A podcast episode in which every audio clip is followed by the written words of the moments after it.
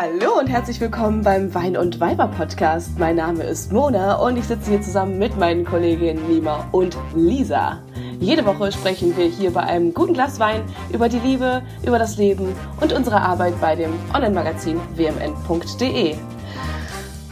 Ich freue mich auf diese Woche. Ich bin ein bisschen aufgeregt auf diese Woche. Ich würde ganz gerne mal ganz kurz fragen, Leute, wie geht's euch? Und vor allem Nima, wie geht's dir? Du warst in der letzten Zeit, ging's dir, äh, dir ging's einfach gar nicht gut. Du hast viel gelitten. Hallöchen. Ja, tatsächlich hatte ich ähm, eine leichte Grippe und lag jetzt die ganze Zeit flach und lag jetzt aber tatsächlich auch das erste Mal in zehn Jahren Beziehung alleine auf der Couch und habe nachts alleine geschlafen und die US-Wahl da äh, mir angeschaut, was extrem spannend war.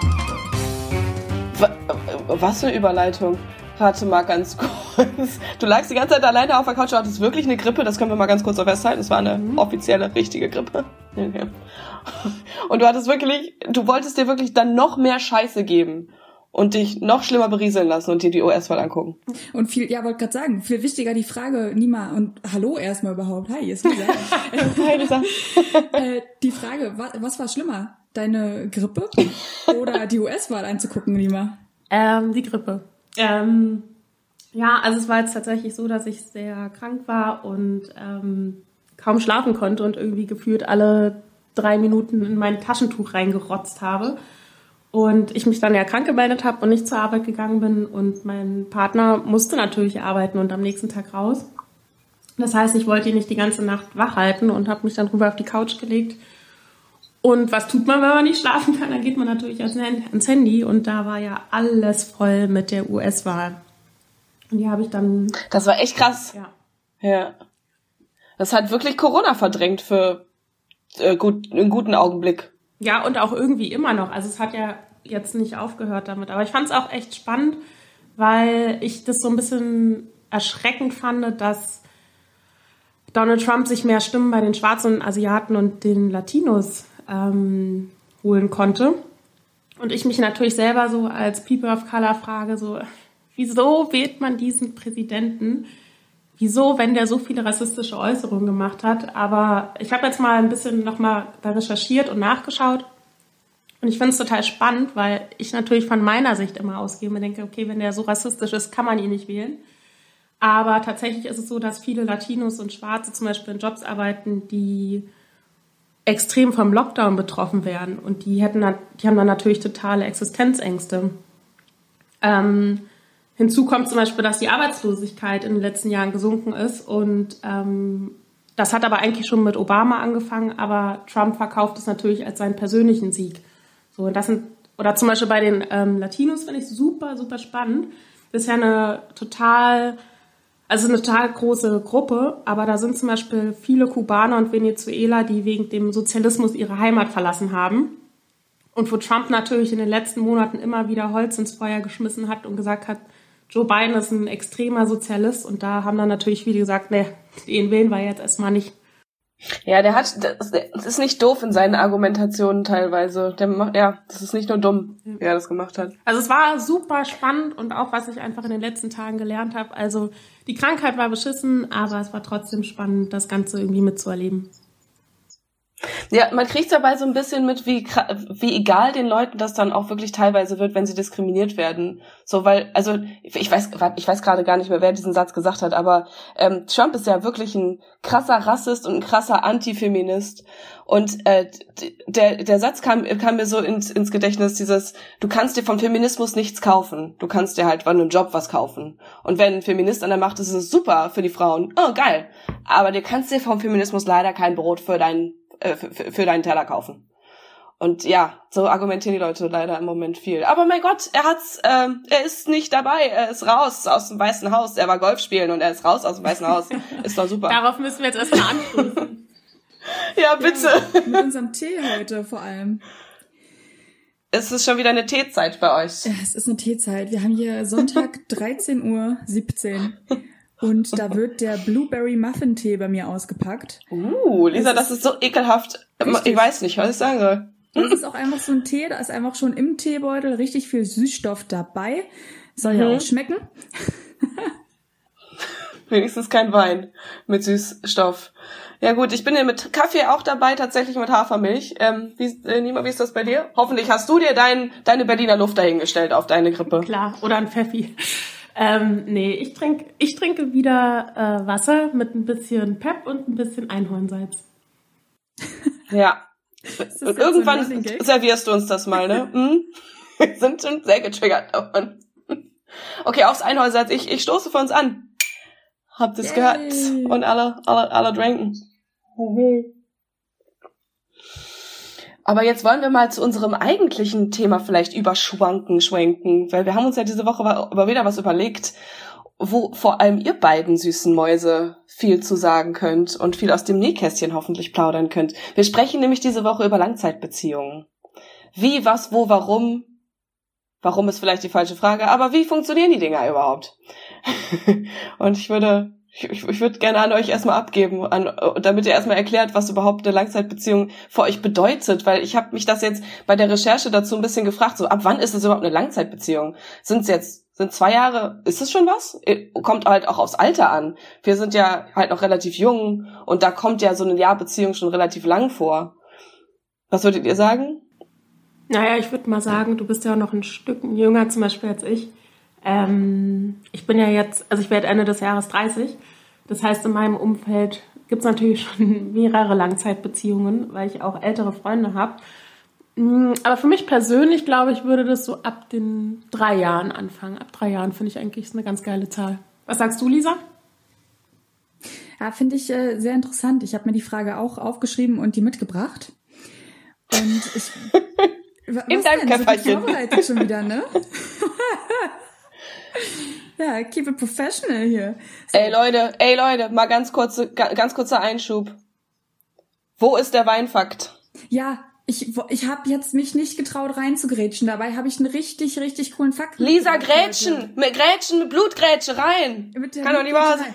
Okay, also. Wir haben jetzt heute alle ähm, hier Wasser mit Pep, Kaffee und Tee vor uns. Aber eigentlich lieben wir drei ja unseren Wein. Und wir lieben den wirklich sehr. Wir trinken gerne. Richtig gut nochmal übergeschwenkt. Ich lieb's gerade richtig doll. Wie bitte? Ich lieb's richtig dolle, wie du übergeschwenkt bist. Ja. Erzähl. Mit der Blutgrätsche geht's weiter. Mhm, mh. Und so sehr wie wir Wein lieben, lieben ihn aber nicht alle. Leute, es gibt sogar Menschen, die haben Angst vor Wein. Und das ist eine richtige Phobie, eine spezifische Phobie. Und die nennt sich Enophobie von der altgriechischen Vokabel Eunos für Wein und Phobos für Angst. Und das ist bei diesen Menschen so krass, dass die jeglichen Kontakt zu Wein vermeiden. Also die mögen weder den Geruch noch den Gedanken an Wein. Und manchmal meiden die sogar Personen, die Wein trinken. Also das nächste Mal, wenn ihr irgendwie geghostet werdet in eurem Leben, dann ist es vielleicht einfach, weil derjenige an Enophobie leidet. Ja, nur dass ihr euch keine Sorgen macht. weil wir das Weinglas immer in der Faust haben. Weil wir damit einfach, damit verwachsen sind. Was ja, ist denn das? wir sehen so aus wie auf unserem Foto. Auf unserem Podcast-Foto. Immer. immer. Da ist immer, immer in der rechten Hand das Glas Wein dabei. Und das ist wirklich eine anerkannte Phobie. Du, da kannst du ja ins Krankenhaus reingehen, kannst du sagen, hey Leute, also ich habe jetzt gerade eine kleine Angstattacke gekriegt wegen Wein. Und da wirst du behandelt und nicht komplett ausgelacht? Ich habe keine Ahnung. ich kann es mir, auch, ich kann's mir auch nicht vorstellen, aber ähm, ich dachte, das ist doch mal, ist doch mal was Besonderes, was ich Das ist auf jeden Fall was Besonderes. Gibt's das auch für andere Alkoholiker? das ist eine Sache, der werde ich auf den Grund gehen und ja. werde sie beim nächsten Mal mitbringen. Bitte. Ich bitte darum. okay. Schwenken wir mit der Blutgrätsche wieder zurück aufs Spielfeld der Langzeitbeziehungen. Guter Einschub, und guter Wiederrausschub. Guter Wiederrausschub. und ähm, Du wolltest gerade sagen, was denn für dich äh, eine, eine angemessene Zeit des, äh, einer Langzeitbeziehung ist. Also ich finde das wirklich schwierig, aber ich glaube, ich würde schon alles so dazu rechnen, wenn so eine Beziehung ein Jahr hält, ist das schon mal eine Hausnummer. Aber da geht's halt für mich auch erst richtig los. Also davor brauchen auch keiner ankommen und irgendwie sagen, ah, ich bin ja hier in einer Beziehung. Und dann frage ich denjenigen, ja, wie lange denn? ja, drei Monate. Und ich so, ja, okay, komm wieder, wenn es ein Jahr ist. Ähm, ja, das, das ist, ist hier gerade äh, Relationship Shaming, find, ja. würde ich das nennen. Mhm. Ja, ja, siehst du auch genauso, okay. Hart, aber fair, ja. Und ähm, dann würde ich gerne mal überschwenken, was war denn jetzt eure längste Beziehung bisher? Bei Nima ist es deine aktuelle, richtig? Ja. So wird auch sonst schwierig. ja. Sehr gut. Ah, davor hatte ich schon äh, 18,12 Jahre. Nee. Mit meinem Kuscheltier Bären. Ja, Nima, räum doch mal kurz das Feld auf. Was, wie, wie, wie ist deine Beziehung? Wie lang? Zehneinhalb Jahre. Unfassbar. Ich, ich trinke darauf noch mal einen kleinen Schluck Kaffee. Das ist echt lang. Das ist wirklich Mit 30. krass. Ja. Wie lang, wie lang ist es bei euch beiden? Also bei mir ist es auch meine aktuelle Beziehung und die ist jetzt im Winter, im Dezember vier Jahre lang am Bestehen. Wow. Und das ist auch eine Sache, da möchte ich mir auch kurz mal selbst applaudieren. Ja, da kriegst du auch hier eine kleine Gratulation. Stimmt, wir hätten mit Lisa anfangen sollen und Nima ganz ans Ende stellen sollen, weil jetzt ist so, Für oh. Nima hat schon, ne, ja, Ja, die hat schon ja. die coolsten rausgehauen und jetzt ist Lisa so viel weniger. Naja, aber wir Ja. sind halt auch noch ein bisschen jünger. Meine lä- längste Beziehung war tatsächlich fünf Jahre lang. Die ist aber auch schon vor zwei Jahren äh, leider in die Brüche gegangen. Aber beides Hm. auch ziemliche Hausnummern. Also, Ladies, ich stoße mal kurz für euch Mhm. alleine an hier. Danke, danke. Das wollten wir hören von dir, Nima. Geil. Wir müssen uns auch mal zwischendurch supporten. Aber würdet ihr wirklich sagen, ähm, dass nach einer in, eine Beziehung, die erst ein paar Monate hält, dass sie noch nicht wirklich als Beziehung gelten darf und gelten kann, weil man sich da noch nicht so gut kennt oder was und weil man da noch überhaupt nicht die die bösen Teile de, des anderen mitbekommen hat oder wie würdet ihr das sagen? Doch. Ja, also ich, ja, also Nima fang gern an. Nee, nee, mach du. Also, wenn alles immer so halt die die ist und man irgendwie so gerade noch voll in dieser Verliebtheitsphase ist, dann ist, glaube ich, jede Beziehung total schön und dann hat man auch so richtig geile Dates und erlebt so viele erste Male zusammen und ich finde so eine Beziehung, also der Wert einer Beziehung misst sich irgendwie auch daran, wie man mit Problemen umgeht und wie man auch mit dem Alltag vor allem dann umgeht und der integriert sich halt irgendwie erst bisschen später zeitlich gesehen, denke ich mal, Mhm. bei den meisten. Dazu will ich aber nochmal ergänzen.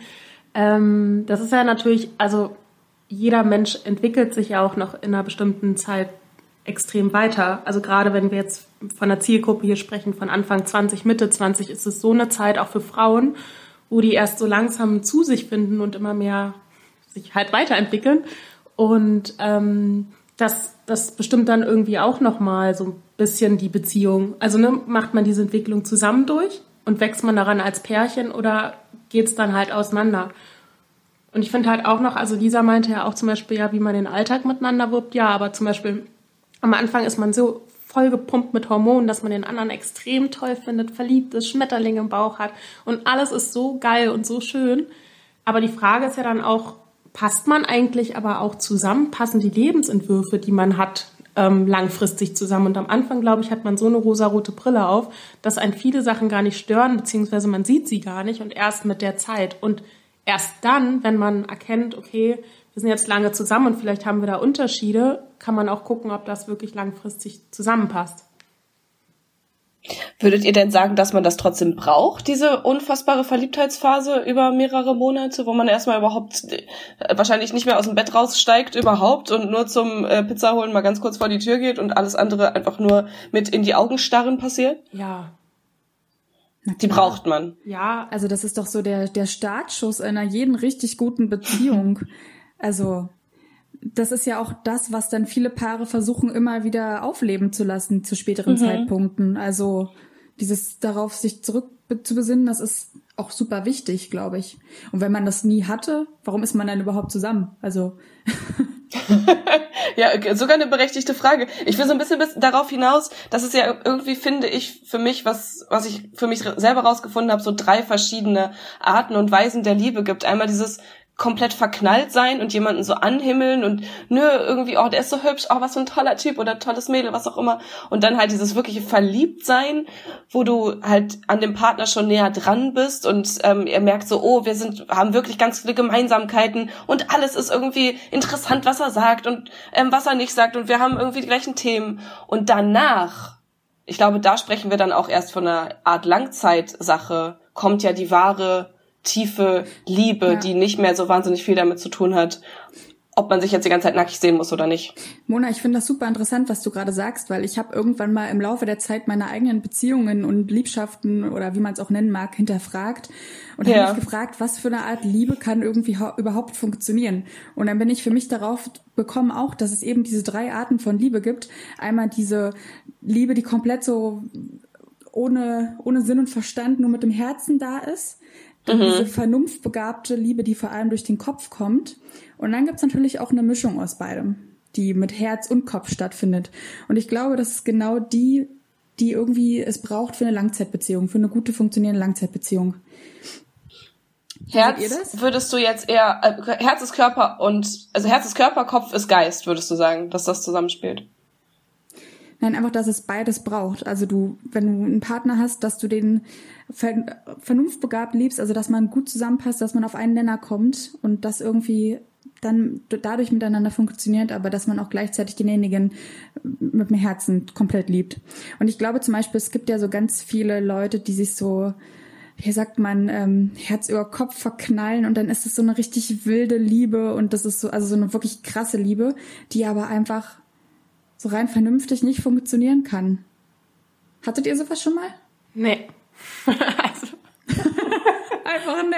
Nee, also tatsächlich muss ich sagen, glaube ich, ähm, also klar, dass man mal so Hals über Kopf verliebt war in einen Typen, der vielleicht unerreichbar war, ja. Aber ich glaube, also ich, bevor ich mit jemandem zusammenkomme, gucke ich dann schon, okay, wie passt das? Also ist das jetzt ein Krimineller, der irgendwie, weiß ich nicht, krumme Geschäfte macht oder nicht? Also da würde ich mich zum Beispiel einfach nie drauf einlassen. Geil, ich stelle mir dich gerade vor, wie du einfach Briefe schreibst an so doppelt dreifach Mörder in irgendein Gefängnis rein. Geil. Oh, du bist total. Ich zum Beispiel bin total selbstzerstörerisch unterwegs, habe ich so das Gefühl. Ich verknall mich total schnell in irgendwelche Typen und dann ist mir dann auch völlig egal, ob das irgendwie vernünftig überhaupt funktionieren kann. Nee. Ach so, meinst du? Ja. Also schon aber so, dass du die also da ist ja, da ist ja wieder der kleine feine Unterschied zwischen verknallen und ähm, wirklich eine, eine innige Liebe miteinander teilen. Nee. Also klar, verknallen kann man sich in ähm, einen, einen Typen, den, den du jetzt seit zehn Minuten kennengelernt hast, oder? Ja, aber vor allen Dingen ist ja auch die Frage, verknallst du dich in die, weil dagegen kann man ja gar nichts machen, oder kommst du auch dann wirklich mit denen zusammen und bist in einer Beziehung? Nee, so weit kommt's natürlich nicht. Wäre jetzt auch blöd mit dem, mit dem Typen, den du da zu Hause sitzen hast, ne? Wird der wahrscheinlich auch was gegen sagen. Und der ja, nur gut. Ich glaube, ähm, wäre nicht so zuträglich für die Beziehung. Ja. Eher nicht. Glaubt ihr, es ist wichtig für eine Langzeitbeziehung, dass man da zusammenlebt? Äh, ähm, ich würde, darf, darf ich ganz kurz anfangen? Ja. Weil ich finde, das geil. Weil ich finde genau, das ist äh, eine von den super super wichtigsten Fragen. Weil klar, ähm, wir haben das jetzt gerade auch schon gesagt, der Alltag ähm, der Alltag ist das Problem in Beziehungen. Eigentlich streitet man sich ja in den großen, langen ähm, Fragen wirklich über Kleinigkeiten meistens. Also zum Beispiel, äh, hast du die Spülmaschine wieder heute nicht ausgeräumt oder äh, die Wäsche liegt schon seit drei Wochen in der Waschmaschine und fängt an, äh, Beine zu bekommen.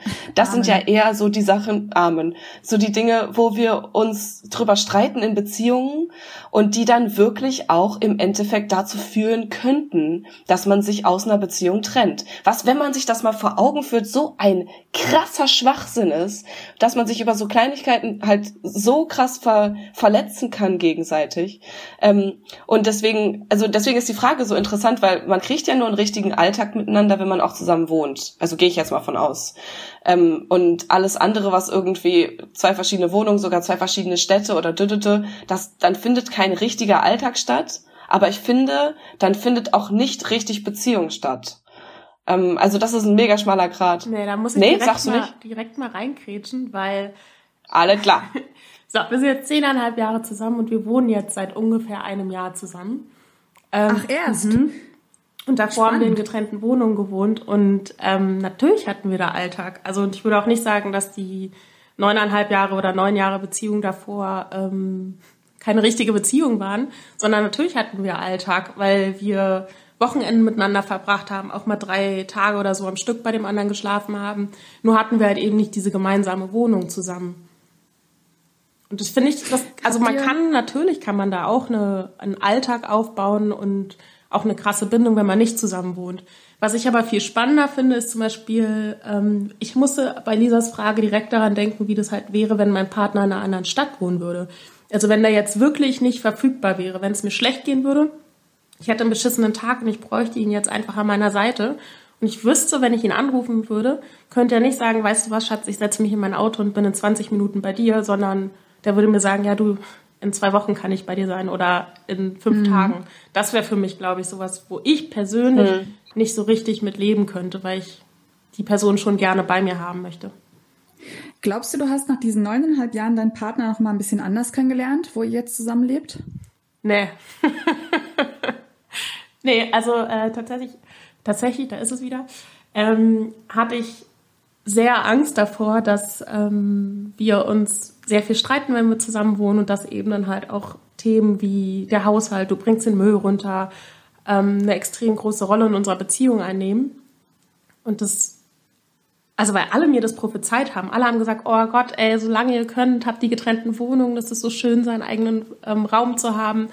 Und ja, also ein bisschen ist es natürlich auch manchmal so, dass ich mir denke, ich würde jetzt hier gerne auch mal einen Tag alleine sein. Aber trotzdem finde ich es viel schöner, mit ihm zusammen zu wohnen. Und ich muss sagen, eigentlich streiten wir uns nicht über irgendwelche Sachen wie den Haushalt. Also natürlich ist es auch mal ein Thema, weil ich sie natürlich immer falsch anräume, die Spülmaschine.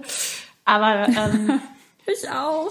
Und dann wird doch mal alles umgeräumt. ja. Es passiert.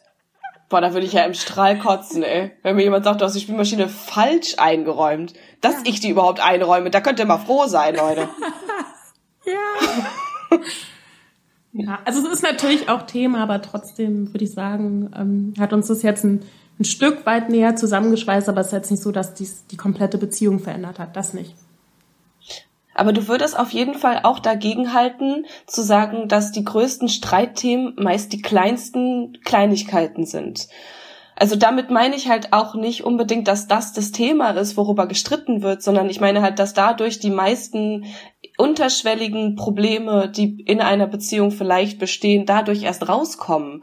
Weil, weiß ich nicht, du, äh, äh der Typ kommt nach Hause, du hast den ganzen Tag ähm, deiner Meinung nach irgendwie ähm, dich im Haushalt tätig gemacht. Er, er sieht's nicht mal, dass du die Spülmaschine richtig eingeräumt hast heute und, äh, und, und, und, und schätzt dich dann nicht genug wert. Und du regst dich ja dann nicht darüber auf, dass er die Spülmaschine nicht eingeräumt hat, sondern er, du regst dich eigentlich im Tiefe deines im Tiefen deines eigenen Herzens darüber auf, dass er dich nicht genug wertschätzt. Also dadurch kommen ja ganz, ganz andere Sachen hoch, die vielleicht ähm, ja nur durch kleine klitzekleinigkeiten ausgelöst werden. Wirst du da bei mir oder würdest du auch sagen, sowas habt ihr auch nicht oder sowas kennst du gar also nicht? Doch, natürlich sind, also ich würde es jetzt immer nicht am Haushaltsthema festmachen, weil es bei uns jetzt nicht so ein Riesending ist. Mhm. Ähm, aber natürlich, klar sind es, also ich glaube, man ist halt oft über bestimmte Verhaltensweisen sauer. Also so geht's mir zum Beispiel, dass ich irgendwas total blöd finde. Und dann merke ich, dass ich wütend werde und mir denke, okay, ich spreche es jetzt aber erstmal nicht an. Und dann passiert zum Beispiel eine mhm. Kleinigkeit und dann denke ich mir, jetzt reicht's aber. Und dann platze ich natürlich. Und der andere ja. Partner ist vor den Kopf gestoßen und denkt sich, halt mal stopp, was ist denn jetzt mit dir los? Also deswegen bist du jetzt so sauer. Und dann redet man drüber und erst im Nachhinein kommt dann raus, ach so, und was ich dir übrigens noch sagen wollte.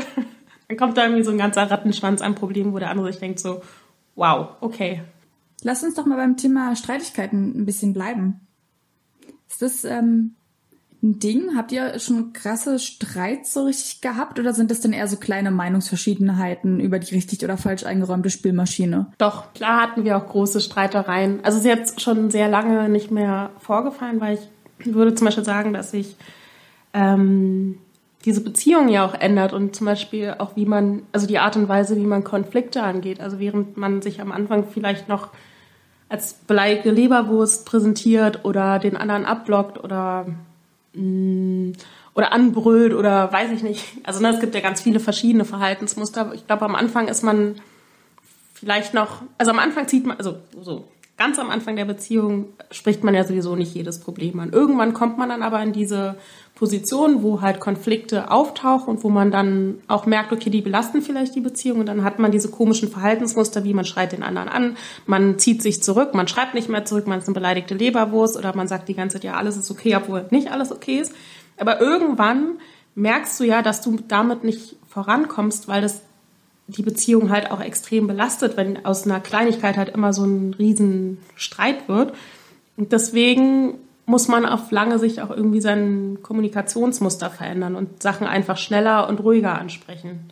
Und deswegen, ja. auf jeden Fall, am Anfang hatten wir Riesenstreitereien wegen irgendwelchen blöden Sachen, an die ich mich jetzt gar nicht mehr erinnere. Aber jetzt in letzter Zeit eher nicht mehr. Aber das ist ja auch genau die Frage, kam, bist du überhaupt in der Lage, gut zu streiten? Und kannst du überhaupt das wirklich nach außen transportieren, äh, was du, was du gerade fühlst oder was weiß ich? Also ganz viele Leute können das halt eben gerade nicht und auch das, was du jetzt sagst, irgendwie das erstmal sich reinfressen und dann irgendwann aus, auseinanderplatzen wie so eine, was sagst du, wie eine Leberwurst aus einer Leberwurstpelle. ist, also das muss ja auch, das muss man erstmal lernen, miteinander äh, streiten zu können. Ich glaube, Lisa, du hast da mal einen Artikel drüber geschrieben, ne? wie man richtig streitet und wie man es eher nicht machen sollte. Ja, das war, ja. Äh, das ist schon lange her, ja. Wahrscheinlich habe ich es schon wieder einfach ausgeblendet, was ich da reingeschrieben habe. Weil du es auch nicht kannst, möchtest du mir damit sagen? Ähm, ich streite ganz, ganz ungern und auch sehr selten. Also bin ich ganz schlecht drin, weil ich vor allem immer diejenige bin, die dann auch wieder zurückkommt. Also ich bin dann auch so schnell schnell beleidigt und äh, gehe dann auch mal kurz in die Luft und dann verlasse ich den Raum und leg mich ins Schlafzimmer zum Beispiel und warte darauf, dass mein Partner dann kommt und sich entschuldigt und wir Aber der kommt nicht. Der kommt nicht. Der kommt noch nie. Das ist einfach der Wahnsinn. Und jedes Mal liege ich da und ich, ich weiß auch, der wird nicht kommen, weil das ist einfach nicht seine Art und Weise.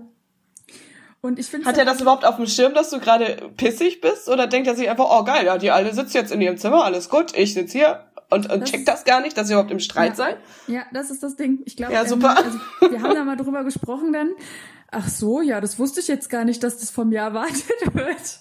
Und er sagt dann auch, ähm, er möchte dann auch erstmal, dass ich mich akklimatisiere und darunter komme. Und äh, naja, letzten Endes passen wir dann ganz gut zusammen, weil ich schluck dann irgendwie nach einer halben Stunde auch mal meinen mein Stolz runter und komme rüber und spreche das Thema an und dann ist es auch mhm. meistens sehr schnell wieder gelöst. Wobei es auch Themen gibt, die dann auch einfach noch länger in der, in der Luft hängen, wie zum Beispiel Haushalt. Also es ist bei uns wirklich der, ähm, der Evergreen an, ja, also wirklich ein Streit der kann man es nicht nennen, aber es ist einfach der Dauerbrenner an, an Problematiken, die dann einfach hochkommen. Ich habe eine kleine Anekdote dafür. Ähm, zu unserem ungefähr einjährigen sind wir nachts nach der Silvesterparty äh, mal nach Hause gelaufen. Und da meinte ich so zu ihm, lass uns doch mal diese Beziehung jetzt rekapitulieren. Wie, wie gefällt's dir denn bisher so? Funktioniert das alles cool? Ja, gar nicht schlecht, der Ansatz. Und, und ähm, da meinte er, na, es gibt nur eine kleine Sache. Da ging, da ging mir natürlich schon der Puls. Da dachte ich so, achte meine Güte, was kommt denn jetzt? Ähm, du müsstest doch das Besteck dann immer noch ein bisschen besser abtrocknen, wenn du es abgewaschen hast. Das ist nicht dein Ernst. Ja, Leute. Und jetzt sind wir fast vier Jahre zusammen und es ist einfach immer noch das Besteck wahrscheinlich, was uns äh, streiten lässt. Das ist euer größtes Problem. Ja, das, ist, auch, das ist die erste Weltproblematik, die hier gerade stattfindet. Aber Lisa, ich hätte noch mal eine Rückfrage. Also es ist ja dann trotzdem so, dass du Konflikte ansprichst. Also du bist jetzt niemand, der, um die heile Welt nicht zu zerstören, ähm, erst gar nichts sagt. Nee, aber das mache ich auch nur, weil ich weiß, dass hier niemals so richtiger Krieg entbrennen würde. Also so ist mein Partner nicht drauf. Der ist ein sehr ruhiger Mensch und auch sehr kompromissbereit dann meistens. Und deswegen spreche ich die Sachen auch an. Aber manchmal gerät man dann doch aneinander, weil wir vielleicht den falschen Ton finden und dann kommen halt Streitigkeiten zustande. Ja, aber das, das ist, glaube ich, halt extrem wichtig, weil es gibt ja, also eine, eine meiner besten Freundinnen ist zum Beispiel so, die war halt auch, oh, ich weiß nicht, sechs Jahre oder sieben Jahre oder sowas ähm, in der Beziehung und die beiden haben es einfach nicht geschafft, über Probleme zu sprechen.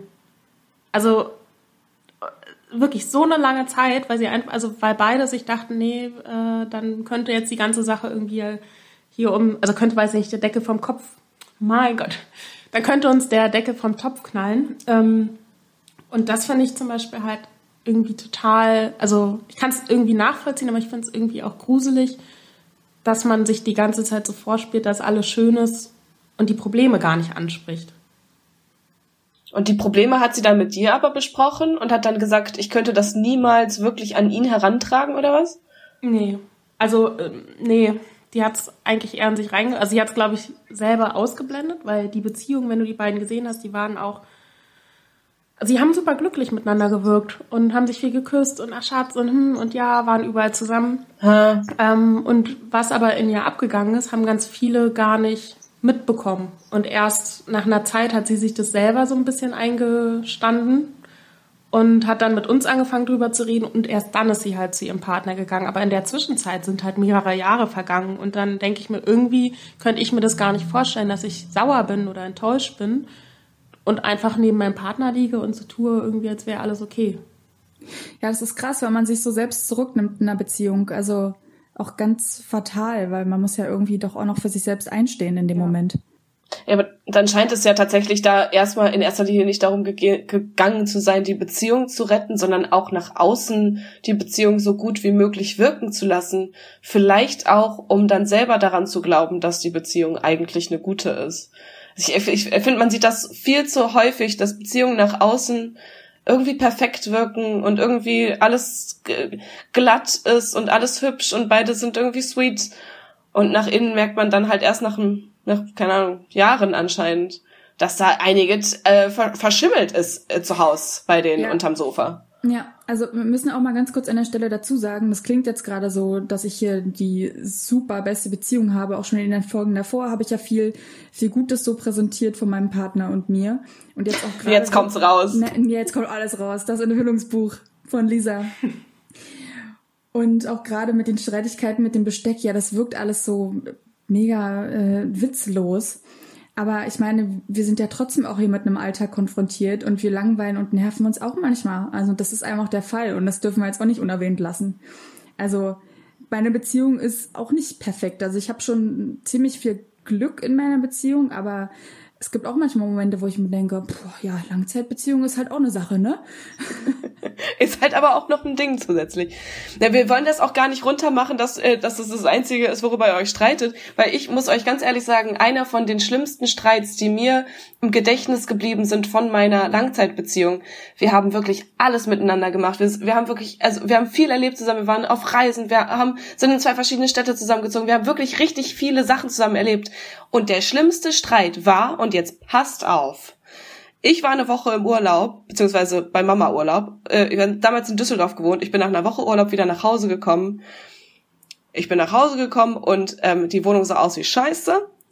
Und äh, ich habe so ein bisschen so rumgewullackt und ähm, ich habe ihn begrüßt und ich, ich so, hä, was ist denn hier los? Irgendwie ist alles ein bisschen unaufgeräumt. Und er so, ja, hm, ja, sorry, irgendwie bin blöd. Und dann habe ich, äh, wollte ich mir was zum Abendessen machen ähm, ne, keine Ahnung, so Ofengemüse ins Ofen reinschieben. Und dann stand alles Geschirr, was er in der Woche genutzt hatte, in diesem Ofen drin. Im Ofen? Im Ofen drin. Komplett Was? verschimmelt. Weil er mir das, er wollte es mir halt nicht zeigen, dass dieses Geschirr tatsächlich nicht ähm, eine Spülung erfahren hatte im letzten, in der letzten Woche. Und das war einer der schlimmsten Streits, die wir jemals hatten. Denn, da, und da habe ich gemerkt, ich kann auch nicht streiten. Ich habe mich ein bisschen gebessert, aber ich konnte damals gar nicht streiten, weil ich habe einfach angefangen zu heulen.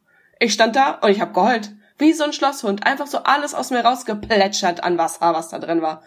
Also auch keine gute Art und Weise. Aber Weil du überfordert warst von der Situation oder was, was war das Problem dann? Eigentlich ist das Problem ja wirklich nicht so groß. Er hat halt nicht gespült. Es war ja jetzt wirklich kein schlimmes Problem, aber ich habe trotzdem da gestanden und dachte, Mann, du hast dich ja gar nicht gefreut, dass ich nach wieder nach Hause komme. Du willst ja auf gar keinen Fall irgendwelche Mühe für mich geben. Du hasst mich ja innerlich. Du findest mich total scheiße. Du hast keinen Respekt für mich. Und da kam diese ganze Scheiße hoch, was gar nicht gestimmt hat. Und trotzdem habe ich angefangen zu heulen und kam eine Stunde nicht mehr runter. Ja. Aber trotzdem, also, aber trotzdem habt ihr ja dann wahrscheinlich auch über das Geschirr und so geredet, oder?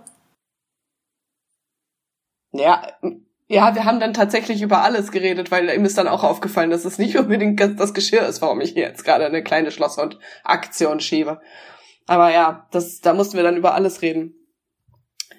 Aber im, oder meint ihr, das ist eine gute Art und Weise, mit einer, mit einem Streit umzugehen? Weil heulen ist ja eigentlich so aber du kannst ja jetzt nicht per se sagen, dass dich das jetzt zu einem schlechteren Streiter oder einer Streiterin macht, nur weil du emotional wirst. Dafür kannst du ja in dem Moment dann nichts. Und manchmal muss es auch einfach raus. Also manchmal muss man auch einfach heulen und dann ist es auch eine gute Sache, wenn man vom Partner heult, finde ich. Ja, ich finde es auch vor allem gut, weil ob du es jetzt, also weil, wenn du weinst, dann müsst ihr ja danach drüber reden, dann kann halt keiner so tun wie, oh, na gut, hier sind die Taschentücher, ich gehe mal rüber, ne? Also das, Das wird halt nicht funktionieren. Würde bei manchen wahrscheinlich gehen. Ja, es ist halt ein, ja, aber es ist halt ein Weg, um wirklich dann drüber zu sprechen. Und ich weiß nicht, ob es bei dir auch so ist, aber zum Beispiel, ich, also man kann ja Heulen auch nicht unterdrücken. Also ich bin zum Beispiel ein Mensch, ich fange halt an zu heulen, wenn ich wütend bin. Und nicht, wenn ich unbedingt nur traurig bin, sondern wenn ich wütend bin. Echt? Dann, dann kullern dir so die Tränchen runter? Ja. Oder ja. so richtig ver mit fletschenden Zähnen und eine einsame Träne läuft in die Wange. also stelle ich mir nicht vor. Geil. Ja, also nein, Wein drängt einen den anderen, ja, das ist auch vielleicht was Gutes, aber es drängt den anderen immer ein bisschen in eine Position, oh, ich habe was falsch gemacht, oh, okay, die ist total traurig, irgendwas irgendwas läuft hier gerade total schief und man hat nicht mehr ein Gespräch auf Augenhöhe, sondern du machst dich ja immer ein bisschen so sehr verletzt. Das ist halt das, was ich am Heulen bei ähm, bei jeglichen Streits immer ein bisschen schwierig finde. Auch wenn man nichts dafür kann nachher. Obwohl ich es eigentlich ganz schön finde, also weil diese wenn du diese Verletzung zulässt, dann lässt du auch zu, ähm, dass der andere dich irgendwie besser versteht. Weil ich glaube, manchmal ist man ja auch so verhärtet und ähm, denkt sich so, oh, ich will bloß keine Schwäche zeigen. Ähm, und der andere kommt dann auch irgendwie gar nicht an dich ran, der versteht überhaupt nicht, was mit dir los ist und geht dann natürlich auch ab, auf Abwehr. Und das ist dann so ein, so ein Kreislauf, wo sich das so hochschaukelt. Und wenn aber einer sagt, du, ich bin gerade voll verletzt und traurig und ich fühle mich gerade nicht gut, dann kann der andere gar nicht noch auf den anderen einschimpfen, sei denn, das ist ein krasses Arschloch. Aber habt ihr das, also das Gefühl von einer Machtsituation oder einem Machtgefüge in, innerhalb eurer Beziehung gibt es gar nicht? Nee. Also ich weiß, was du meinst, aber ich glaube, das sind so Beziehungen, die vielleicht sehr schnell toxisch werden können, wenn sich der eine vom anderen irgendwie dominiert fühlt. Kann man noch mal einer erklären, was toxisch genau ist? Ja, dazu haben wir auch mal, einen, da haben wir auch einen Artikel auf WMN zugeschrieben über toxische Beziehungen und ich glaube, das sind halt vor allem so Persönlichkeiten, die so sehr das Abgeschwächte von psychopathisch ist. Ähm, soziopathisch. Soziopathisch. Richtig. Also ich glaube, es ist nicht abgeschwächt, das ist glaube ich was einfach eine andere Art. Aber es ist ja. eine andere Art, ja, genau. Die ich habe ich hab jetzt mal abgeschwächt gesagt, weil ich dann doch vielleicht lieber einen Soziopathen als einen Psychopathen als Freund hätte, aber egal. ähm, ja, und das sind so oft soziopathische Persönlichkeiten einfach und narzisstische Persönlichkeiten in der Beziehung, die einfach ihren eigenen Willen stark durchsetzen wollen und den Partner dann ähm, unterdrücken wollen, ganz bewusst und ihn auch immer klein halten wollen. Ja, also das, das ist so eine sehr perfide Ausprägung einer toxischen Beziehung. Aber das kann auch schon viel kleiner angesetzt werden und das kann auch nicht nur in Partnerschaften vorkommen, das kann auch in Freundschaften vorkommen natürlich. Mhm. Aber das ist jetzt sehr laienhaft erklärt, was in diesem Artikel steht. Vielleicht besser nochmal nachlesen. Ich habe letztens mit einem Kumpel darüber gesprochen, er hat eine, ähm, eine toxische Beziehung mit einer Narzisst mit einer Narzisstin hinter sich und er meinte, ähm, er hat macht seitdem immer den Narzisstentest, wenn er auf neue Leute trifft. Love und it. zwar richtig, richtig geil, finde ich auch richtig witzig. Ähm, und zwar, wenn du den Narzisstentest machen möchtest, dann fragst du die Menschen einfach, ähm, glaubst du, dass du ein guter Mensch bist? Und je nachdem, wie die Leute darauf antworten, hat er dann, oder also sagt er für sich, dass es äh, Indizien darauf gibt, ob die eine narzisstische Persönlichkeitsstörung haben. Ähm, weil Narzissten theoretisch wissen, dass die Arschlöcher sind.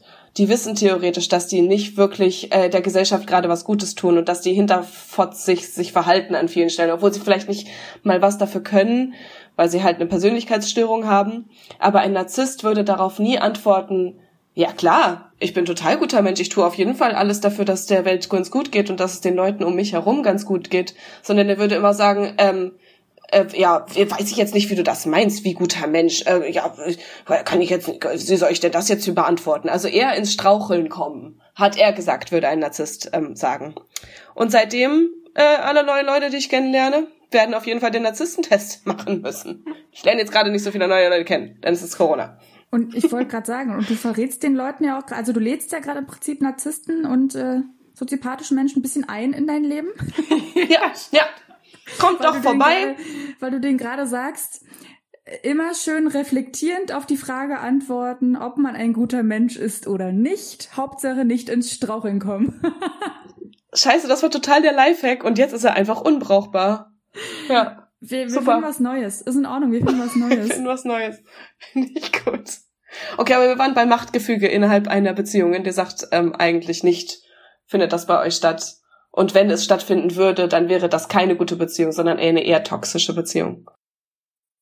Also ich weiß nicht, ob man das jetzt so allgemein beschreiben könnte. Das würde ich auch nicht sagen. Also bei uns persönlich ist es auch nicht so, dass irgendwie einer die Hosen anhat und der andere nicht, sondern es ist eigentlich schon ähm, Austausch auf Augenhöhe.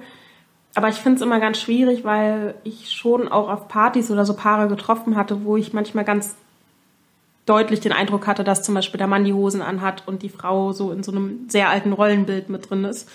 Aber natürlich fällt es einem dann einfach zu urteilen, zu sagen, ach ja, okay, natürlich, der, der nutzt die aus oder keine Ahnung. Aber es kann natürlich auch sein, dass es der Frau gefällt. Also deswegen finde ich es immer schwierig, das von draußen so zu beurteilen. Weil vielleicht sind ja auch beide ja, glücklich. Aber auch andersrum. Damit. Dürfen wir nicht vergessen, gibt es auch andersrum. Es gibt auch genug Frauen, die ihre äh, Männer dann da unter, unter der Fuchtel haben. Ja.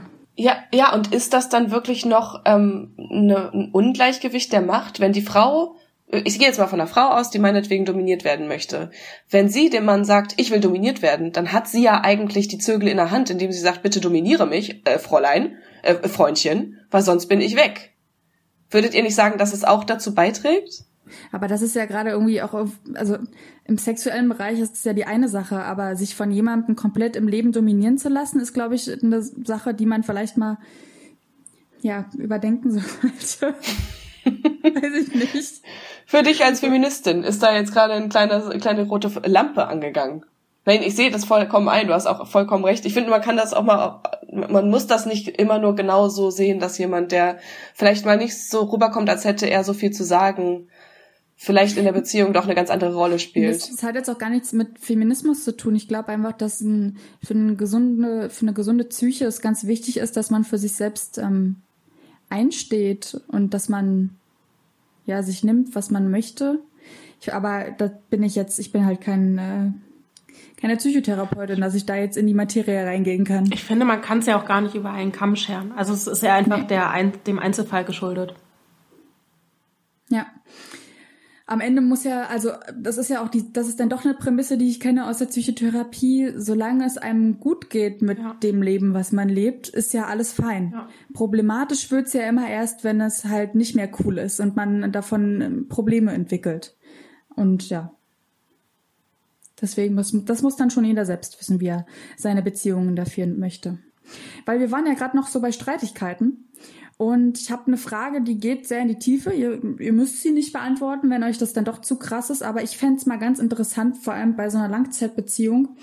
Es ist ja nicht immer alles cool, Kirschen essen. Und es ist auch nicht, es gibt nicht nur Hochpunkte in so einer, in einer Langzeitbeziehung. Deswegen meine Frage, gab es bei euch schon mal einen Moment, wo ihr an eurer Beziehung gezweifelt habt? Wo ihr vielleicht auch dachtet, boah, ist das jetzt wirklich das, was ich auch weiter fortführen möchte? Oder möchte ich mich vielleicht doch trennen? Habt ihr das schon mal so überlegt? Gab es schon mal so einen Tiefpunkt? Ähm, ja, aber eher am Anfang der Beziehung, weil ich muss sagen, ich fand es schwierig. Ähm, wie soll ich das sagen? Also ich bin halt so aufgewachsen, dass meine Eltern mir relativ viel Freiraum gelassen haben und auch immer darauf gepocht haben, so nach dem Motto, entwickel dich weiter und du bist eine starke Frau und steh für dich selber ein. Aber ähm, gerade wenn es ja dann, also wenn man in eine Beziehung kommt, dann merkt man ja irgendwann, dass man auch so ein Stück weit von dieser Freiheit aufgibt. Und das ist so ganz schwierig, finde ich, manchmal so ein Gleichgewicht zwischen Autonomie und Zweisamkeit oder man muss einen Kompromiss finden, zu finden. Ja. Und das, das kannte ich halt davor noch gar nicht, weil in den anderen Beziehungen, in denen ich war, habe ich mir einfach meine Freiheit rausgenommen das bedeutet, du bist dann einfach auch mal äh, feiern gegangen und dann erst um 5 Uhr morgens wieder nach Hause gekommen, oder wie? Und dann joggen gegangen. Genau. Mit das der Joggen darf nicht fehlen. Ja. Ähm, ja, also ich bin. Äh, mm, das war aber auch keine gesunde Beziehung, die ich davor hatte. Ähm, also ja, bin feiern gegangen, habe mich mit den Freunden von meinem Freund getroffen, ohne dem Bescheid zu sagen und bin mit denen um die Häuser gezogen. Ähm, habe mich teilweise dann tagelang nicht gemeldet oder so. Also es war auch wirklich keine ernsthafte Beziehung. Ne? Es gibt ja Beziehungen, wo man jeden Tag Kontakt hat. Zu der zählt meine jetzige. Und das war eben eine Beziehung, wo du durch, also wo du dich jetzt nicht jeden Tag gehört hast. Und ähm, mir ist es halt echt schwer gefallen, dann, also am Anfang ist ja noch alles cool und schön und oh, aber irgendwann merkst du ja dann, ach, okay, ich werde ja doch abhängiger, als ich es eigentlich wollte. Und ich kann hier nicht einfach meinen eigenen Weg gehen und machen, was ich will, wenn ich will, dass das Bestand hat. Und das war halt für mich irgendwie so nach einem Jahr oder nach eineinhalb Jahren total schwierig, da irgendwie so mich so wirklich reinzufinden. Würdest du sagen, dass es wichtig ist, jeden Tag Kontakt zu haben in einer gesunden Beziehung? Für mich persönlich ja. Also ja. Muss jetzt ja, mir geht's da ganz ähnlich. Also ich habe, es gibt keinen Tag in meiner Beziehung, äh, wo ich keinen Kontakt hatte mit meinem Partner. Bei mir auch nicht. Immer irgendein Lebenszeichen und wenn es nur ein kleiner Smiley war oder so zum Einschlafen. Aber das muss sein. Ja, ja, für mich persönlich auch. Aber ich weiß immer nicht. Na, ich, ja, es gibt bestimmt auch Pärchen, die es nicht machen und die trotzdem glücklich sind. Deswegen will ich es nicht verurteilen, wenn man es halt nicht macht oder sagen, dass es ein schlechtes Zeichen ist. Aber nee, das, das sowieso nicht. Also das, das soll jeder halten, wie er will. Aber, also, aber man weiß ja für sich selbst, wie man selbst Beziehungen halten möchte. Und für mich ist das wichtig in einer Beziehung. Also das macht für mich überhaupt erst eine Beziehung aus. Also ich könnte das, glaube ich, auch nicht so locker halten. Ja, weil es auch so, weil du, weil man ja irgendwie sich denkt, okay, wenn die Person sich nicht einmal am Tag meldet, hat sie dann überhaupt einmal am Tag an mich gedacht? Oder es gibt ja auch mhm. viele Sachen, die einfach passieren, wo man sich denkt, oh, der Person möchte ich mich austauschen. Und wenn ich das Gefühl hatte, okay, da kommt irgendwie gar nichts bei rum oder der meldet sich nicht und ich weiß auch gerade nicht, ob ich mich melden soll, dann, dann würde ich mich irgendwie gar nicht so verbunden fühlen. Hm. Mona, wie siehst denn du das?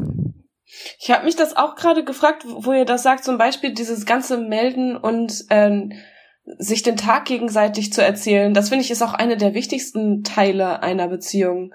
Ähm, und dann frage ich mich wieder auf der anderen Seite, weil es gibt ja auch ganz viele andere Leute oder ganz viele Menschen, die eben das nicht tun und extra sich sozusagen aufsparen ähm, für dann, wenn man sich dann sieht, weil wenn man sich nicht jeden Tag sieht oder was, ähm, um dann was zu erzählen zu haben, um was aufregend, um, um halt die Beziehung aufre aufregend zu halten und nicht immer nur, ja, okay, ich komme nach Hause nach der Arbeit, ich erzähle dir, wie es war und du weißt sowieso, wie es war und, und, und, und erst nach ein paar Tagen ähm, äh, ja seine Stories sozusagen aufgespart zu haben, macht kann das Ganze ja ein bisschen spannender machen. Ich möchte doch aber nicht fünf Tage später wissen, was mein Partner da ähm, zum Mittag hatte. Also das finde ich sind so Smalltalk-Themen, die brauche ich dann auch nicht sehr viel später nochmal hören. Da habe ich dann lieber später ein bisschen tiefsinnigere Gespr Gespräche. Ich glaube schon, also was Mona auch sagt, dass das wahrscheinlich wirklich für so ein frische Gefühl ähm, sorgen kann, weil du das Gefühl hast, du bist dem anderen irgendwie nie ganz nah. Aber ich glaube, das Gefährliche daran ist ja auch, dass du vielleicht das Gefühl hast, du kannst dich nie ganz fallen lassen.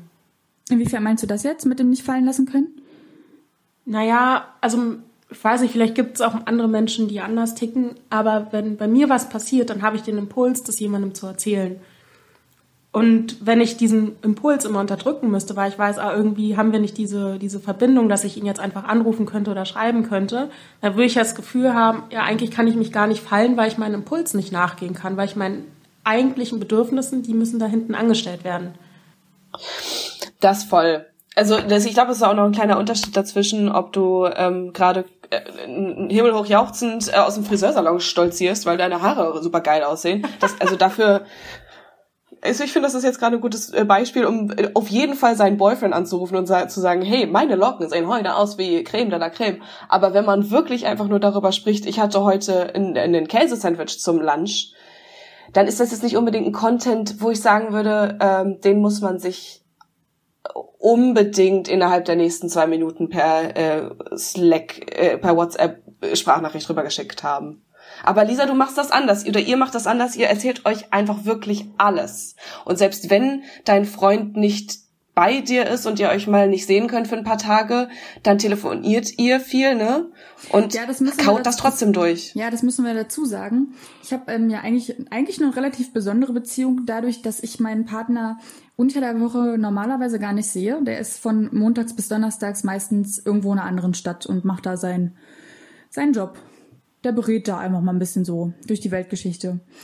Und äh, trotzdem lassen wir es uns nicht nehmen, jeden Abend dann miteinander zu telefonieren und uns von unserem Tag zu erzählen. Und dann hat äh, erst mein Partner seinen Timeslot, kann mir erzählen, was passiert ist, und dann erzähle ich. Und dann ähm, sagen wir, dass wir uns lieb haben und dann äh, wird äh, schlafen gegangen. Also das ist so unser Ritual, was jetzt natürlich während Corona komplett aufgehoben ist und deswegen ähm, wir uns auch gerade ganz neu entdecken müssen in der Beziehung. Aber also, Lisa, sag mal, ähm, du hast ja die Frage gestellt, auch nochmal, ob wir einen Moment hatten, wo wir an der Beziehung gezweifelt haben. Wie war das denn bei dir? Hattest du so einen Moment? Also ich finde generell, dass es ganz wichtig ist, sehr regelmäßig zu rekapitulieren, warum man mit dem Partner zusammen ist. Weil, also ich erwische mich dann oft so dabei, dann sitze ich hier zu Hause auf der Couch und denke mir so, ja, cooles Leben, ähm, gemeinsame Wohnung, äh, wie bin ich denn hier eigentlich hineingeschlittert? Also ist, ist das, also ich finde die Frage dann immer ganz wichtig, ist das überhaupt das, was mich gerade glücklich macht und was ich will und was ich brauche? Und so hinterfrage ich dann halt schon oft sehr, sehr tiefgehend, ob das alles so cool ist. Scheinbar, scheinbar bisher immer mit dem Ergebnis, dass ich zufrieden bin. ähm, aber es gab auf jeden Fall auch schon mal eine Situation, wo ich sehr an meine Grenzen kam. Also das war auch, glaube ich, so einer der richtigen Streitigkeiten, die wir hatten. Ähm, das war nach einer Party und auf der Party wurde ich irgendwie ein bisschen ähm, doof angegangen. Also hatte ein kleines Streitgespräch mit einem Typen, der mich da angefahren hat und ich habe mich irgendwie nicht ähm, so verteidigt gefühlt von meinem Partner. Also der hat sich da halt sehr bedeckt gehalten und auf dem Nachhauseweg ist es dann so richtig aus mir herausgebrochen und ich habe angefangen zu heulen und meinte so, hä, aber findest du denn nicht, dass ich recht habe und ähm, jetzt gib mir doch mal recht, du stehst dir mir gerade gar nicht bei und wie kann denn das sein? Und es hat sich dann halt herausgestellt, dass er einfach äh, das überhaupt nicht für voll genommen hat. Also er dachte, dass ich da selbst halt drüber stehen würde, was mir da gerade gesagt wird. Und es war auf jeden Fall äh, ziemlich, ziemlich krass, weil mich das irgendwie so verletzt hat. Also eher eine, aber eine Misskommunikation hat da ja dann stattgefunden, auf jeden Fall. Er hat falsch verstanden, was, oder er ist von was anderem ausgegangen, als bei dir im Herzen stattgefunden hat. Ja, also das war auf jeden Fall so ein bisschen emotionales Zweifeln dann für einen kurzen Moment. Also es mhm. hat irgendwie echt viel kaputt gemacht dann für den Moment, weil, weil da dieses Misstrauen dann kurz da war und ähm, ja, das war, war dann schon ein bisschen heftig, aber ich glaube, sowas stärkt einen dann doch auch, wenn man darüber spricht danach und dann lagen wir uns ja da auch in den Armen und so und dann. Ja. Äh, ja, ist am Ende noch alles wieder gut. Aber wie gesagt, ich habe das, ich hab das regelmäßig, dass ich ab und zu mal jetzt nicht negativ anzweifle, aber einfach generell zweifle, ist das gerade alles so cool. Und da zweifelst du ja nicht e- exklusiv an deiner Beziehung, sondern du zweifelst an deinem Leben an sich und bist du da, wo du angekommen, äh, bist du da angekommen, wo du sein möchtest. Und ich finde, das ist eine Art von Zweifeln, die einen wirklich nur nach vorne bringen kann. Weil wenn du nicht anfangen würdest zu zweifeln, dann wärst du zufrieden mit deinem Leben und du würdest einen Stillstand erfahren. Und für keine Beziehung ist Stillstand gut und auch für kein Leben ist, kann Stillstand jemals gut sein ich glaube, das ist jetzt nicht toxisch oder schwierig oder nicht vertretbar. Ja, manchmal, manchmal bin ich aber dann auch schon so ein bisschen lost, um mal das Jugendwort des Jahres zu benutzen, in, in meinen Gedanken. Ist das so? Das ist das Jugendwort, Jugendwort des Jahres 2020? Ja, lost. Einfach mal lost sein. Wusste ich nicht. Witzig. Ja. Aber ich weiß nicht, geht's, geht's euch da ähnlich? Nima, jetzt vor allem mit deiner Beziehung, hast du dann auch ab und zu mal so Momente, wo du das versuchst, darüber nachzudenken? Oder bist du da einfach komplett immer fein und weißt, bist dir immer ganz sicher, dass das alles das Richtige ist? Also grundlegend habe ich schon über die Zeit so ein Gefühl bekommen, wie das ist der richtige Mann für mich und mit dem ich zusammen sein. Und klar gibt es dann einen Moment, also das ist für mich, also das ist für mich ganz, ganz sicher. Aber klar gibt es Momente, wo ich mir denke, ah, irgendwas gefällt mir jetzt gerade nicht. Ich weiß aber nicht, woran es liegt. Und das war zum Beispiel jetzt auch in der Corona-Krise, dass wir jetzt schon noch ein Pärchen waren, die auf, also das viel unternommen hat. Also so weiß ich nicht. Irgendwie krasse Unternehmungen, Kurztrips, Reisen. Ähm, das ist jetzt ja zum Beispiel komplett auf der ähm, Strecke geblieben. Und das war irgendwann letztens auch, dass ich meinte, so, oh, irgendwas weiß ich nicht, fehlt mir gerade. Und dann habe ich mit ihm drüber gesprochen und dann war das so, ja, irgendwie können wir halt gerade keine coolen Sachen unternehmen. Und das ist jetzt nicht so, dass ich sagen würde, ja, gut, das ist jetzt ein Grund, um Schluss zu machen, aber ich merke schon, dass mir so eine Sachen halt fehlen und dass ich dann immer schaue, okay, was, also was fehlt gerade, um, damit ich halt zu 100 Prozent glücklich bin. Das ist richtig, richtig clever von dir das zu hinterfragen, was dir fehlt, weil ganz viele Leute sind einfach unglücklich mit ihrem eigenen Leben, weil ihnen irgendwas fehlt, sei es, weil sie neue Herausforderungen brauchen, weil sie mal wieder rauskommen wollen, weil sie einfach was Neues erleben wollen. Und dann, anstatt sich diese Träume zu erfüllen und wirklich erstmal zu gucken, was brauche ich, was fehlt mir, suchen sie ganz schnell das Problem dann vielleicht doch beim Partner und an der Beziehung, geben der Beziehung die Schuld für den Stillstand, den sie gerade erleben. Ja den sie aber gar nicht haben müssten. Und dann ist es ja clever von dir, dass du wirklich dann guckst, was, was fehlt mir, was brauche ich. Und das wirkt sich ja dann auch einfach positiv auf die Beziehung aus, ja. wenn man, wenn man eben danach guckt. versuch so ein bisschen nachzuvollziehen, was dann passiert, wenn du halt wirklich ähm, dich selber verstehst und verstehst, was dich glücklich macht oder wenigstens was dich zufrieden macht innerhalb einer Beziehung. Ich glaube, das ähm, glücklich sein ist sowieso immer ein bisschen schwierig, weil das ja kein Dauerzustand sein kann, so richtig. Aber vielleicht erstmal zufrieden sein in der Beziehung, damit man eben nicht diesen Weg geht, den ja ganz, ganz viele Menschen gehen, zu sagen, ey, ähm, Beziehung ist gerade scheiße, ich gehe jetzt, äh, ich springe jetzt mit jemand anderem in die Kiste. Ja, was ich glaube ich manchmal so ähm, komisch finde, ist, dass halt viele davon ausgehen, dass du eine Beziehung hast und die läuft irgendwie von alleine. So, nee, die läuft nicht von alleine. Das ist hart, das ist halt wirklich harte Arbeit. Das ist genauso wie mit einer Freundschaft. Die Freundschaft läuft auch nicht nebenbei, wenn du dich nicht bei deiner Freundin meldest, wenn du ihr nicht zuhörst und nicht für sie da bist, wenn ihr euch nie sieht, dann wird diese Freundschaft wahrscheinlich auf Dauer auch keinen Bestand haben. Und genauso ist es auch bei einer Beziehung. Da, da gibt's halt immer wieder Sachen, wo man sich aneinander reibt oder wo man merkt, okay, das läuft gerade vielleicht nicht so gut und da muss man dann nachsteuern. Und da muss man aber auch sehr aufmerksam sein, damit einem das halt auffällt. Das ist halt mega der schwierigere Weg.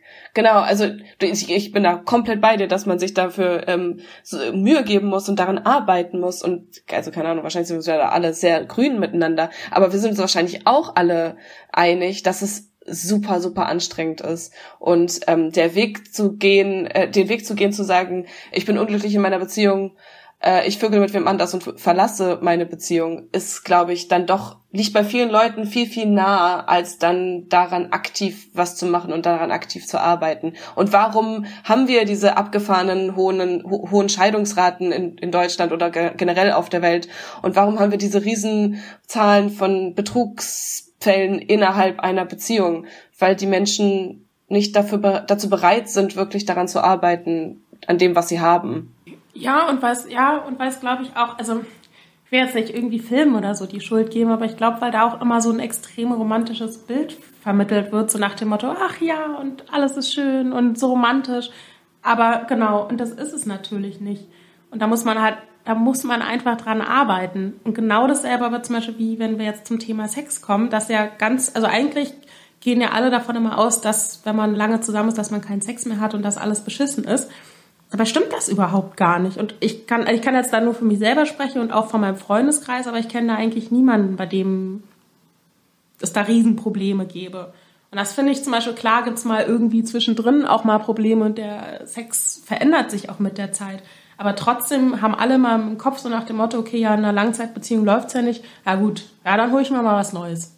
Aber mit deinem neuen Partner wirst du irgendwann auch an den Punkt kommen. Also Würdest du da auch sagen, dass es wieder ein bisschen Hollywood-mäßig schuld ist? Oder auch, ich weiß, es muss ja nicht mal Hollywood sein, aber ich, ich habe auch das Gefühl, dass egal in welcher Fernsehsendung, die du einschaltest, Deutsch, äh, Englisch, Ami-mäßig, ist egal, wenn da ein Ehepaar zu sehen ist, dann ist dieses Ehepaar das langweiligste graue Mäuschen-Ehepaar, was sich seit äh, 20 Jahren nicht mehr nackig gesehen hat. Und das ist das Bild, was wir haben von einer Langzeitbeziehung. Viel auf jeden Fall in unseren, das in unseren Medien auf jeden Fall dargestellt wird. Habt ihr da auch, also ist das auch das Gefühl, das ihr habt? Ja, entweder das oder ja, ja, also wie soll ich sagen, ja, entweder das, so nach dem Motto, wir, wir sehen uns nackig nicht mehr, oder man, man, genau, man holt sich halt jemand anderen. Genau, und dann kommt halt dieses äh, Betrügen ins Spiel. Ich würde euch ganz gerne kurz sagen, wie viele, was, oder äh, wisst ihr, wie viele Leute sich gegenseitig betrügen innerhalb einer Beziehung in Deutschland? Das sind ganz schön viele Leute. Aber die Zahlen hau raus. Was würdest du sagen? Also du meinst jetzt prozentual von den mhm. Leuten, die in einer festen Beziehung sind? Es ist ein Unterschied zwischen Männern und Frauen. Das sage ich euch zu, zuerst. Männer betrügen häufiger als Frauen. Nee, das ist ja jetzt aber krass. nee, hätte, okay. hätte ich tatsächlich nicht gedacht. Also okay, ich, ich sag, ähm, es gehen äh, 30 Prozent der Männer fremd. Und Frauen? Ähm, 25 Prozent. Niemand? Ich weiß nicht, ich hatte schon mehrmals diese Statistiken auf dem Tisch für irgendwelche Artikel, deswegen wäre ich von der höheren äh, Prozentzahl ausgegangen. Ich wäre davon ausgegangen, dass sich vielleicht knapp 50 Prozent der Partner gegenseitig betrügen. Was, so viel würde es, ach krass. Hey, ihr habt viel, also es ist viel weniger, also nicht viel weniger, nein. Ähm, äh, es sind 20 bis 25 Prozent Männer und 10 bis 15 Prozent Frauen, je nachdem, welche Studie man sich jetzt genau anguckt. Sie haben so viele verschiedene repräsentative Studien gemacht, äh, aber so pendelt sich das ungefähr ein. Witzig, dass ihr von noch mehr ausgeht. Vielleicht geht ihr auch ein bisschen von der Scheidungsrate aus, weil die ist ja wirklich in Deutschland äh, also bei 36 Prozent liegt die ungefähr, ähm, aber in anderen Ländern ist sie ja teilweise noch höher. Vielleicht ist das auch ein Teil, das dazu beigetragen hat, dass ihr glaubt, dass es so hoch ist. Ähm, und wie hoch ist die das Problem und das ist eine Sache, die ich euch auf jeden Fall auch noch unbedingt kurz fragen möchte, so weil ähm, wenn jemand in einer Beziehung untreu war, dann heißt das für ganz ganz viele Leute nicht, dass diese Beziehung vorbei ist. Das ist der erste Impuls bei den meisten, dass dann so gesagt wird, ja okay, nee, äh, wie hast jetzt hier wer anders gevögelt oder was? Ich gehe. Aber die meisten Beziehungen trennen sich eigentlich nicht nach einem ähm, ja nach einem Seitensprung. Wie, wie, wie ist das bei euch? Würdet ihr sagen, das ist das absolute No-Go oder kann man da drumherum labern noch und irgendwie das retten und kitten? Also ich glaube, das ist total abhängig von der Situation, was das für eine Person, wann ist das wie passiert und so weiter und so fort. Deswegen würde ich jetzt nicht von der Situation, ohne die Situation zu kennen, sagen, dass ich äh, meine ganze Beziehung dafür dann aufgeben würde. Ähm, liebe Grüße an meinen Partner, ist jetzt kein Freifahrtschein. du musst ähm, es nur gut argumentieren können. Hey. Ja, nee, genau. Einfach, einfach ein bisschen mich belabern. Ist alles super. Ähm, also ich glaube schon, dass man die Beziehung dann noch retten könnte, aber das wäre vielleicht auch wirklich dann mal der Moment, wo man zusammen irgendwie eine Therapie anfangen sollte oder so, wenn einem das wirklich wert ist, da weiter dran zu bleiben. Ähm, aber prinzipiell glaube ich halt, dass dieser Vertrauensbruch, der damit einhergeht, ähm, echt happig ist. Also da, ich glaube vielleicht, dass ich nicht direkt die Beziehung beenden würde, aber dass am Ende diese Probleme, die dadurch entstehen, die Beziehung zum Scheitern bringen würden bei mir. Ja, ich sehe es ähnlich wie du. Also ähm, zuallererst ist natürlich die Frage, was hatte man für Probleme? Hat man darüber gesprochen und es hat sich aber dauerhaft nichts verändert? Ist das dann meine eigene Schuld? Auch oder Mitschuld? Ähm, weil, was haben wir für eine Ausgangsbasis? Also was für ein Betrug hat stattgefunden? Hat sich da jemand geschrieben? War es ein Kuss? War es Sex? War es äh, sich verlieben? Ähm, okay, warte, wo fängt das überhaupt bei euch an? Was ist denn überhaupt ver, ver Untreue sein? Hm. Also ich glaube, das Schlimmste für mich wäre wahrscheinlich ein emotionaler Betrug. Also wenn mein Partner jetzt sagen würde, er hätte sich in jemand anderen verliebt. So. Ja, eindeutig, ja so ein richtig äh, betrunkener äh, Fehltritt, der überhaupt nichts bedeutet, ist halt echt einfach eine andere Nummer, als über Monate mit jemand anderem zu texten. Das würde, glaube ich, noch mehr wehtun und viel schwerer wiegen ja. für mich. Ja. Okay, also lass uns beim Thema, ich sag jetzt mal Fremdgehen bleiben. Aber es ist eigentlich gar kein Fremdgehen. Ich habe eine Frage noch für euch mitgebracht. Und zwar, wie ihr damit umgeht, wenn ihr attraktive Männer kennenlernt, währenddessen ihr in einer Langzeitbeziehung seid und wenn ihr so einen kleinen Crush für den entwickelt. Wir haben ja vorhin darüber gesprochen, verknallt sein kann man ja schnell mal. Kann sowas auch in einer Langzeitbeziehung passieren? Wie geht ihr damit um?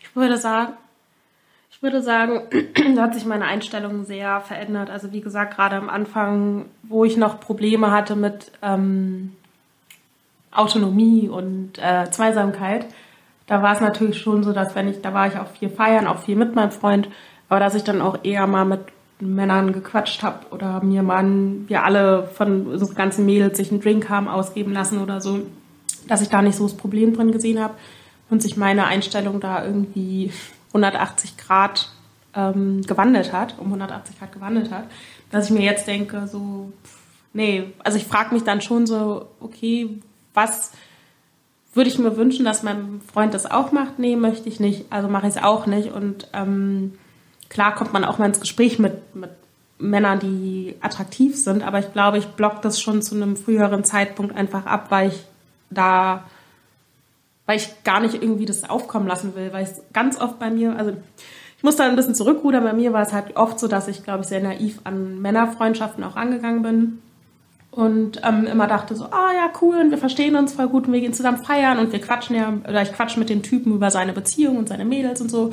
Und dann irgendwann kam raus so nach dem Motto, du, ich bin verliebt in dich und hier ist eine Herzenskette und ähm, keine Ahnung, willst nicht deinen Freund verlassen? Und ich dann so war, äh, was für einen Film schiebst du hier eigentlich gerade? Also das war gar nicht die Basis, auf der wir uns unterhalten haben. Sag mal, ja. ja.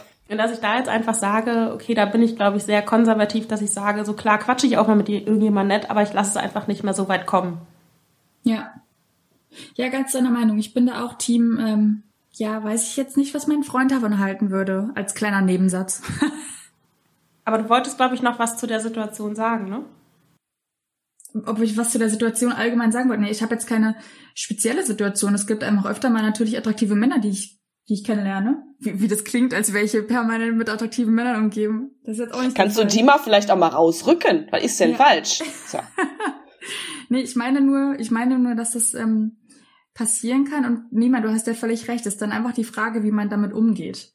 Und ähm, ich bin dann auch nicht jemand, der sich auf diesen Flirt einlässt, weil das kann nur nach hinten losgehen, glaube ich. Aber Leute, wisst ihr was? Es ist ja so, wir haben jetzt schon ähm, äh, einiges auf der Uhr und ähm, wir haben, ich würde ganz gerne noch von euch auf den, auf die letzten Drücker ein paar Tipps bekommen, beziehungsweise äh, auch für unsere Hörer vielleicht noch ein paar Tipps äh, mitgeben. Wir haben ja jetzt schon einiges gesammelt, glaube ich, was innerhalb von einer Langzeitbeziehung wichtig ist und wie man die am besten führen sollte oder halt auch überhaupt nicht führen sollte. Aber um in das ganze Thema Tipp nochmal reinzugehen, möchte ich euch noch ein, zwei kleine Schmankerl ähm, mitgeben, damit wir auf, die, auf dieser Basis unsere Tipps geben können. Und zwar habe ich mich äh, auf, in der Vorbereitung auf, dieses, auf diesen Podcast ein bisschen mit dem Thema Ehe und wie ist die Ehe entstanden ähm, beschäftigt. Und die Ehe ist ja eigentlich die ultimative Langzeitbeziehung. Die geht ja halt theoretisch für immer. Also wenn man es halt richtig macht. Und äh, tatsächlich wurde die erste Zivilehe ähm, im Jahr 1874 erst eingeführt. Oder schon eingeführt, je nachdem, wie man sieht. 1874, da müssen wir mal kurz drüber nachdenken, das ist ein Jahr, der ist schon richtig, richtig lange her. Das, in dem Jahr äh, hat Jules Verne äh, in 80 Tagen um die Welt geschrieben und damals haben die Frauen noch so Reifröcke getragen und darunter noch so Kissen, so dass der Popo noch dicker aussieht als normal. Also nur, dass ihr das Bild jetzt vor Augen habt. 1874 gab es das erste Mal die Ehe und damals war die Lebenserwartung der Leute unfassbar gering. Also ähm, die Lebenserwartung der Frauen lag irgendwie bei 38 und bei Männern bei 35.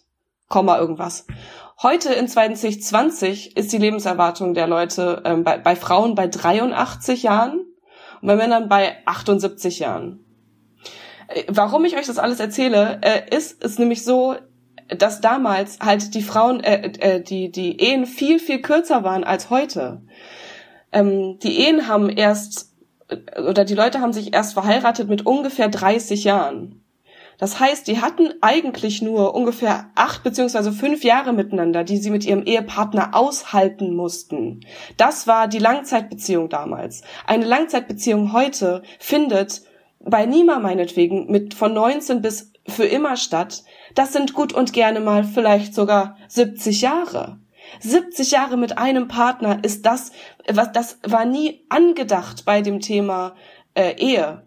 Als, als die Ehe entstanden ist. Und ich finde das super interessant, da mal drüber nachzudenken, dass wir jetzt in unserer modernen Gesellschaft mit so viel, was auf uns täglich einprasselt, mit Tinder, mit Bumble, mit Grinder, mit whatever, ähm, gehen wir davon aus, dass wir es trotzdem schaffen können, ähm, so lange mit einem einzigen Partner zusammen zu sein, obwohl die Welt so viel schneller wird. Ähm, das wollte ich euch nur kurz mitgeben. Ich finde, das, das sind krasse Fakten und es, ist, es hat mir ein bisschen so die, die Augen geöffnet, dass es, dass eigentlich eine Langzeitbeziehung früher als was ganz anderes da ge, äh, angesehen wurde.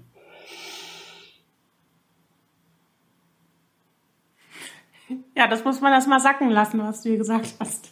Ja, wirklich, wirklich krass.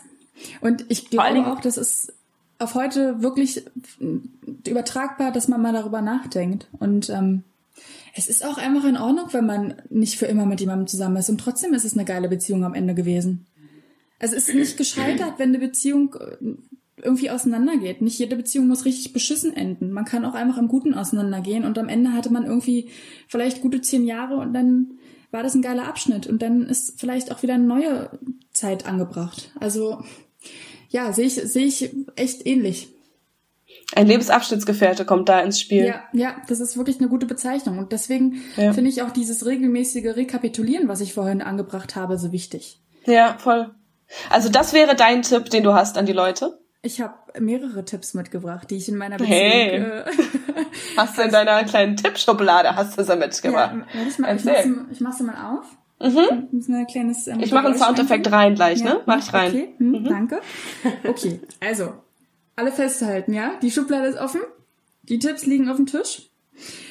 Also ganz wichtig finde ich wirklich, dass man sein eigenes Leben hat in einer Beziehung. Also dass man seine eigenen Hobbys hat und die auch wirklich alleine nachgeht. Man muss in einer Beziehung nicht alles zusammen machen. Bitte nicht, nicht die ganze Zeit als Hobby haben, einfach nur nebeneinander auf der Couch zu hocken. Ja, das ist super geil, wenn man das mal machen kann, aber man sollte irgendwie auch noch ein eigenes Hobby haben. Und wenn es nur ist, alleine zum Sport zu gehen oder so, finde ich super wichtig. Dann haben wir auch schon darüber gesprochen, ähm, Kommunikation. Also ist ja wirklich das A und O. Man muss miteinander reden über alles, auch wenn es manchmal unbequem ist. Weil sonst kommt man nicht voran und man platzt einfach irgendwann aus allen, aus allen Nähten. Wie hieß es vorhin mit dem Topfdeckel?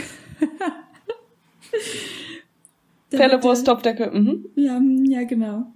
Und dann ähm, habe ich auch noch was mitgebracht aus meiner ähm, Beziehung. Ganz wichtig, dass man regelmäßige Date Nights hat und zwar ohne Social Media. Also das machen wir wöchentlich, dass wir uns einen Abend wirklich zu zweit hinsetzen und uns aufeinander konzentrieren, zusammen einen Film gucken und zusammen irgendein Spiel spielen oder so. Ihr seid die scheiß niedlichsten Menschen, die ich jemals kennengelernt habe. Nein, sind wir, nein, nein. Dann auch noch ganz wichtig, sich regelmäßig sexuell aufeinander einzulassen. Also sich wirklich auch die Zeit füreinander nehmen. Man muss da nicht wirklich immer, man muss ja jetzt nicht immer den krassesten Sexakt draus werden lassen. Man kann auch da irgendwie ganz kuschelig miteinander anfangen und wenn man Bock bekommt, dann weiterzugehen, ja okay. Wenn nicht, auch in Ordnung. Aber sich einfach so ein bisschen aufeinander auch körperlich einlassen regelmäßig ist einfach wichtig, sich da Nähe zu schenken, finde ich. Weiterer Tipp, getrennte Konten. Finde ich unglaublich wichtig, dass man da dadurch auch sein eigenes Leben hat, weil jeder seine eigenen Finanzen im Griff hat. Getrennter Urlaub, ab und zu, nicht immer, aber auch mal getrennt voneinander Urlaub zu machen, um auch den eigenen Horizont zu erweitern und nicht immer nur mit dem Partner alles zu teilen. Und was zu Tipp 1 ein bisschen dazu gehört, zu ähm, sein eigenes Leben haben. Ja, genau. Mhm. Und ähm, ich sage es auch noch mal zum Abschluss, einfach wirklich regelmäßig rekapitulieren, warum man den anderen liebt und es demjenigen auch sagen. Also nicht immer nur ein einfaches Ich liebe dich finden, sondern ich liebe dich, weil ja, du süße Ohrläppchen hast zum Beispiel. das sind, das sind meine Tipps auf die Schnelle, mit denen jedenfalls meine Beziehung bisher ganz gut funktioniert eigene Hobbys haben, Kommunikation miteinander, Date Nights machen, sich Zeit für Sex nehmen, mal getrennte Urlaube machen und immer mal wieder die Beziehung zwischendurch rekapitulieren. Ich würde noch drei weitere ergänzen. Ich glaube, ähm, in einer Langzeitbeziehung läuft man auf Gefahr, dass man den anderen häufig kritisiert und dass der andere sich dann einfach nicht mehr gesehen und gewertschätzt fühlt oder sich zurückzieht. Und anstatt immer zu kritisieren, würde ich einfach mal als Denkanstoß mitzugeben, dass man den anderen auch mal lobt. Also zum Beispiel, wenn er den Abwasch macht oder dem einfach sagt, hey, du hast mir gerade extrem gut zugehört oder mir einen guten Tipp gegeben. Ich glaube, das stärkt die Beziehung einfach nochmal und auch, dass der andere sich auch wirklich gewertschätzt fühlt. Zweiter Tipp, gemeinsame Zukunftspläne schmieden. Das schweißt unglaublich zusammen, wenn man irgendwie ein gemeinsames Ziel hat, sei es jetzt irgendwie ein Kind zu bekommen, eine geile Reise zu machen, auszuwandern, äh, einen Online-Shop zusammen aufzumachen, was auch immer. Aber dann blickt man einfach gemeinsam in die Zukunft. Und da würde ich den dritten Punkt würde ich so ein bisschen zu Lisa ergänzen bei der ähm, Kommunikation. Äh, laut dem amerikanischen Psychologen Gary Chapman gibt es fünf unterschiedliche Sprachen der Liebe und nicht jeder spricht dieselbe Sprache.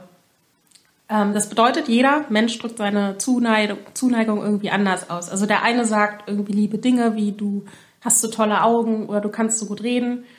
Der andere macht ganz viele Geschenke. Der dritte, der unterstützt den Partner im Alltag, nimmt ihm irgendwie Aufgaben ab, ähm, ist immer für den da.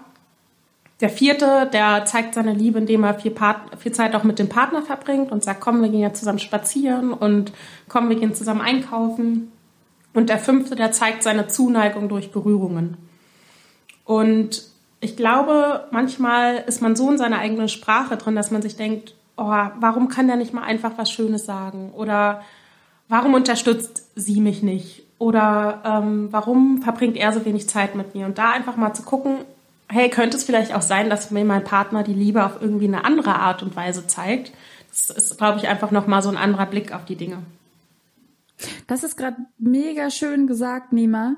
Und kannst du uns verraten, was dein Partner für eine, für eine Sprache spricht? Ich finde das gerade mega interessant, weil ich habe zum Beispiel meinen Partner gerade wieder entdeckt in diesem Unterstützungs, ähm, in der Sprache der Unterstützung. Ähm, ich würde es jetzt gar nicht nur auf einen Punkt ausmachen, weil ich glaube, ja. zeigt es auf drei oder beziehungsweise, naja, ich versuche es auf zwei runterzukürzen.